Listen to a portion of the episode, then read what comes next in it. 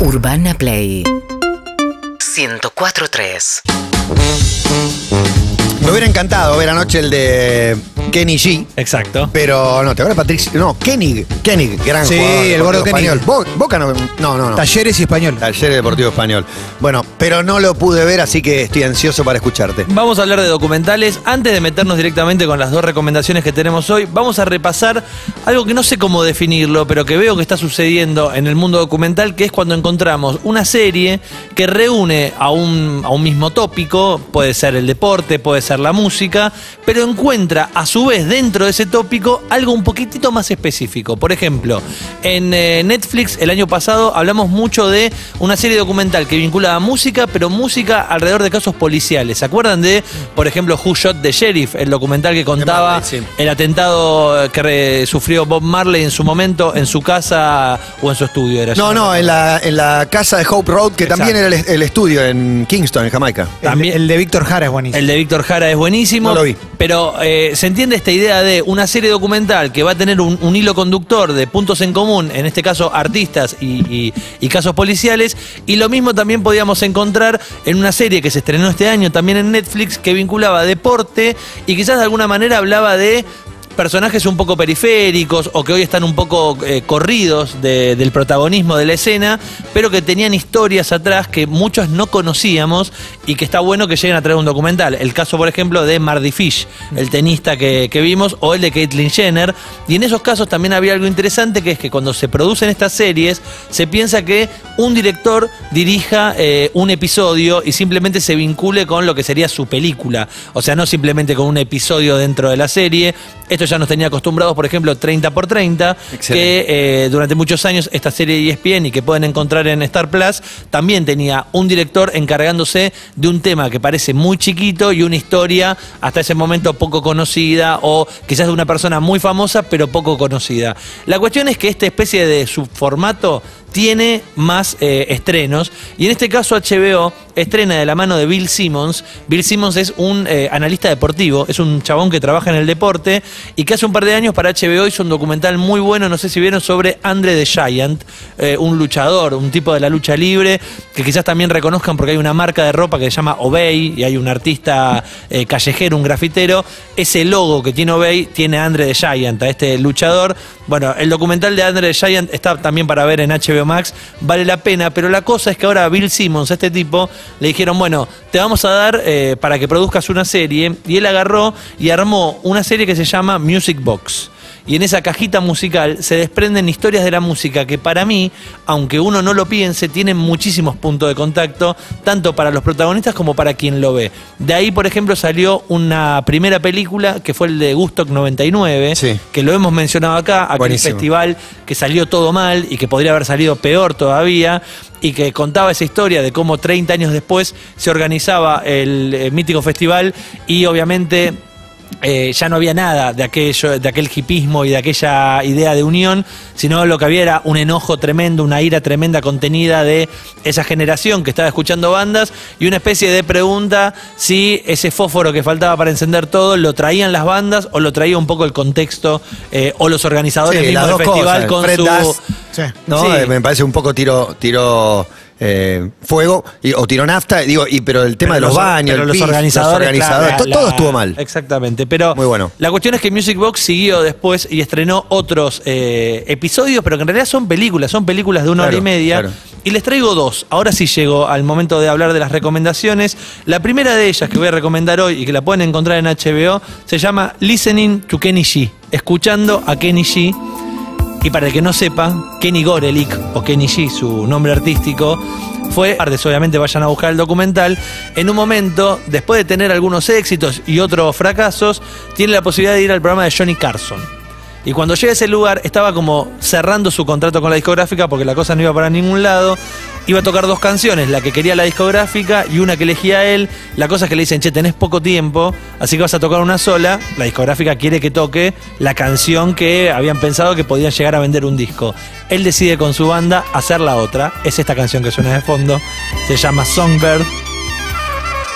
Y la historia cambia a partir de que él toca esta canción y la mujer de un directivo del canal dice, esta es la música que tiene que sonar, esta cosa es tan agradable. Qué groso, la mujer del directivo del canal, el amigo Y- golfista con el que se junta a charlar, ¿viste? Ahora- Esos bueno, bocadillos que inciden mucho más que, que todo. Y se completa esta historia cuando Clive Davis, Clive Davis fue, y hay un documental sobre él, es como vas al dentista, estás en el consultorio y te ponen esta música de fondo. ¿Quién dice Tú- eso? Los críticos de... No, pero, bien, lo, está bien. pero lo dicen por lo que pasa en China.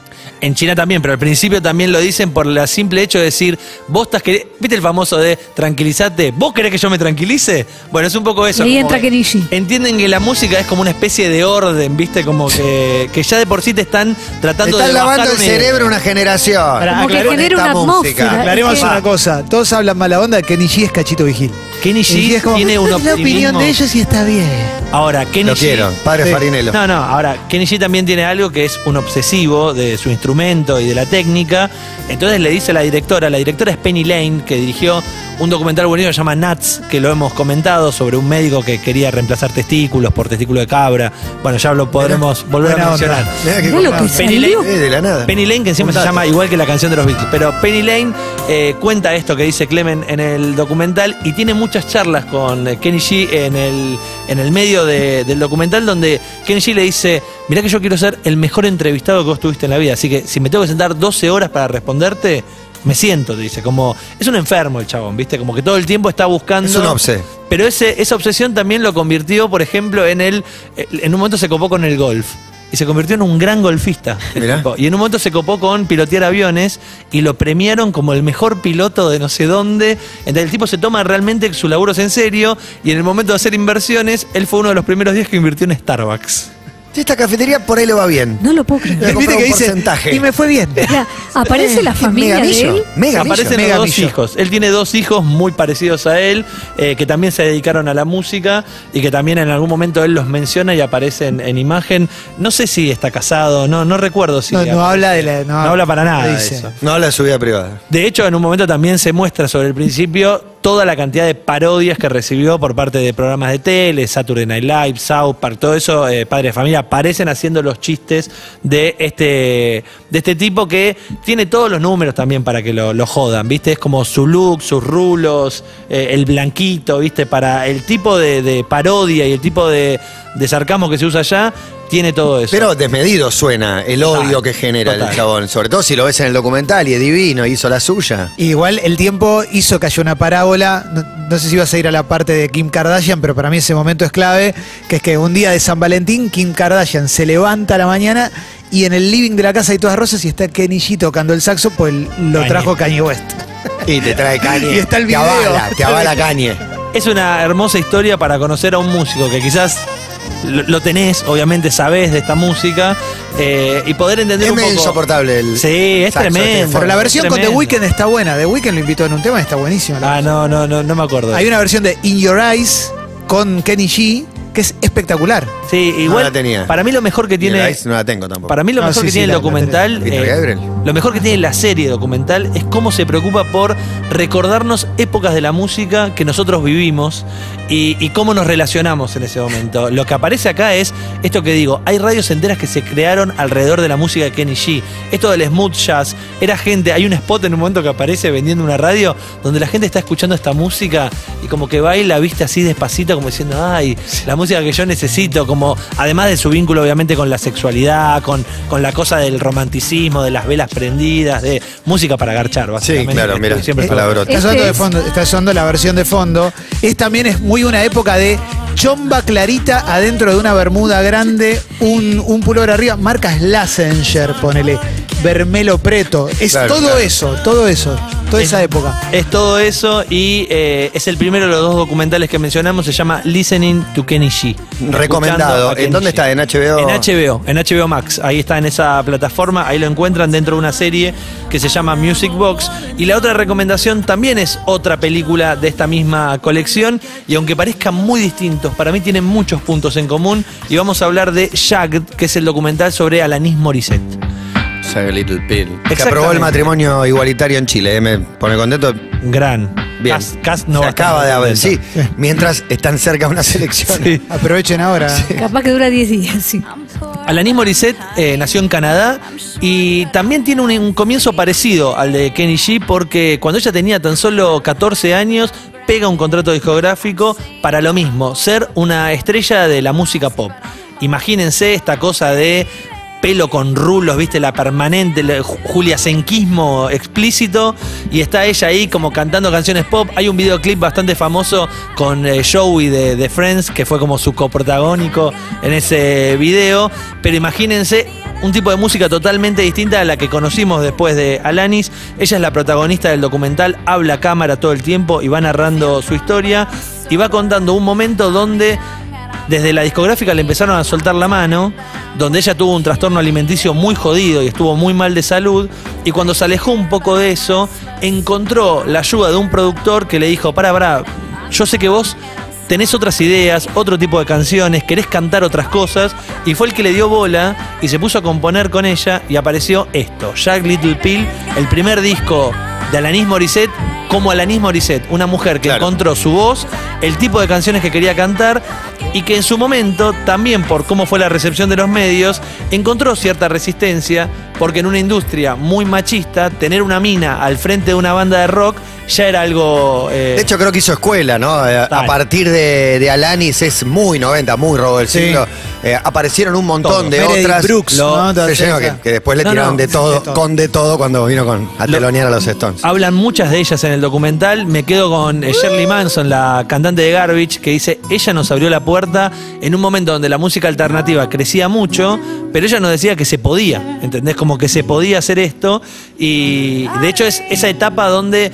eh, ¿Se acuerdan que en Gusto 99 es un festival de miles de bandas y hay solo tres mujeres? Hay una por día. Impresionante. sí. Eh, y lo que cuenta Lanis en un momento es que en la radio no se podían pegar dos canciones de mujeres. No podía sonar No Doubt y después una de Alanis Morissette. Tenía, tenían una bajada de que en el medio tenían que sonar chabones. Contra todo eso y contra obviamente lo que era el rock del momento, Alanis eh, obviamente pelea, pero además este disco salió también como una especie de, uy, ¿por qué está tan enojada Alanis Morissette? ¿Viste? Y se decía, y ella decía, para mí, este disco y escribir estas canciones era una catarsis, porque esa chica de 15 años, en la industria discográfica, con lo mal que fue tratada, se supo de una declaración que hay en el documental sobre un abuso que sufrió eh, por parte de esta gente con la que laburaba. Dice, no es que yo estaba enojado como muerte a los hombres, sino que está contando lo que me pasó a mí. No era como un, un- un himno para que a partir de ahora odien a todos los chabones. Y a partir de eso también cuenta un montón de historias y cuenta algo muy interesante con un montón de archivos que es la gira de este disco que duró 18 meses. Una gira donde empieza con una audición de músicos para que vayan a tocar con ella.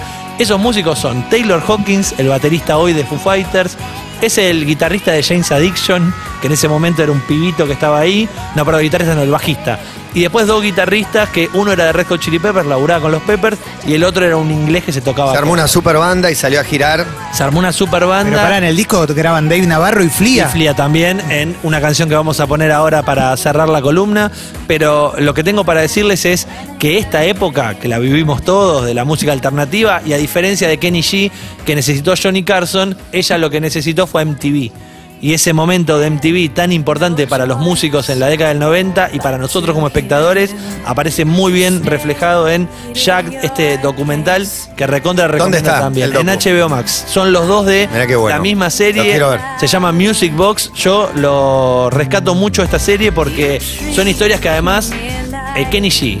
Lo escuchaste de rebote, nunca compraste un disco, te atraviesa porque vos viviste esa época de la música y ni hablar con Alanis en mi caso. Y obvio que hay muchos eh, proveedores de streaming que tienen docus, pero en HBO no es el de VGs también. Creo que tiene sí. muchos vinculados a la Sí, música tiene- que vale la pena. Todos tienen la verdad que se pelean mucho, de hecho, por firmar contrato con eh, los músicos. Lo que pasa es esto, que el documental de Alanis podría haber salido suelto, sin la necesidad de armar una serie, pero bueno, firman estos contratos y Alanis, Kenny G, personas que quizás dicen, bueno, no sé si se va a bancar un documental solo, pero es su historia, es una película de una hora y media, enganchense que vale la pena y que tiene mucho más datos de lo que yo les puedo haber contado en estos minutos. ¿Y con qué canción de Alanis nos vamos? Y la canción que le hizo conocida en Estados ¿Y ahora Unidos, no? que No. no. fue la que le hizo conocida en Europa, Hand in My Pocket fue la que sonó en todos lados primero. Ironic. Ironic también. know. Ironic tiene la historia de que no iba a entrar al disco y el productor este que le ayudó siempre le dijo, por favor, Siempre hay una por favor agregala. India, otra Sí. que anduvo también. Pero la canción que para mí es un temazo indestructible y que fue la que le dio la fama es Yora Know y va a cerrar esta columna de Document Juan. Seguinos en Instagram y Twitter. Arroba Urbana Play FM.